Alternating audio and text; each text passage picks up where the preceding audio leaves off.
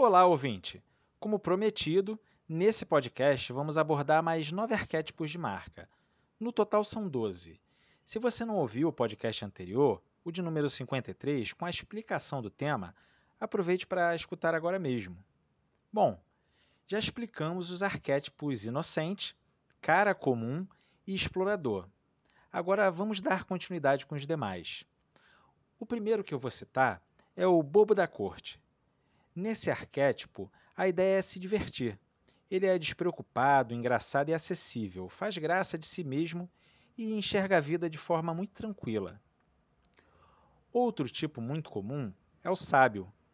Ele quer aprender coisas novas e evoluir sempre gosta de dados e informações sobre produtos e busca estimular o aprendizado e valorizar o ato de pensar. Outro tipo é o prestativo.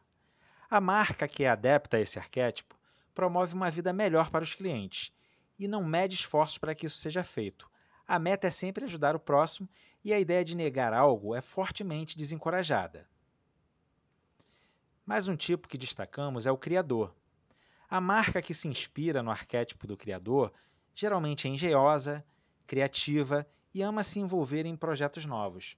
O criador fornece um mundo de infinitas possibilidades, trabalhando com traços criativos e eliminando barreiras. Outro tipo é o herói, que está sempre pronto para encarar qualquer desafio que surja no seu caminho. Ele quer mudar o mundo, é esforçado, corajoso e altamente produtivo em suas ações diárias. Mais um perfil é o fora da lei, que é incomodado em relação à sociedade, processos enraizados e burocracia, fazendo com que ele seja capaz de revolucionar o que está ao seu alcance. As marcas definidas por esse arquétipo são vistas como fora do seu tempo, disruptivas e inovadoras. Tem ainda o mago, que tem como pilar principal a transformação da realidade do senso comum, mas sempre ligada a um propósito, em seu perfil encontra-se mistério, improvisação, ironia, ilusão e magia.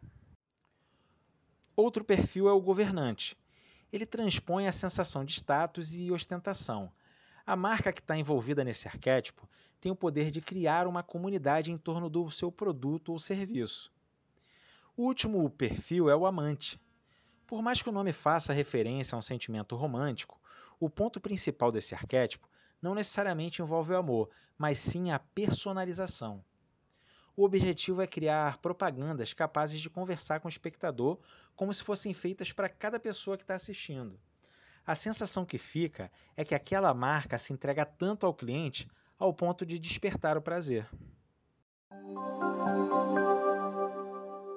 Pronto. Agora você já deve estar pensando sobre qual arquétipo se encaixa melhor na sua empresa, não é verdade? Com uma personalidade bem definida, o negócio conquista a confiança do público mais facilmente, além de orientar a empresa na hora de tomar decisões estratégicas. Quer se aprofundar no assunto? Faça o download do e-book sobre arquétipos de marca acessando o site loja.rj.sebrae.com.br, vá até o final da página em conteúdos digitais e baixe agora mesmo. Caso tenha dúvidas, entre em contato com o Sebrae Rio por meio do nosso WhatsApp. O número é 21 96576 7825. Envie uma mensagem e fale agora mesmo com um dos nossos orientadores.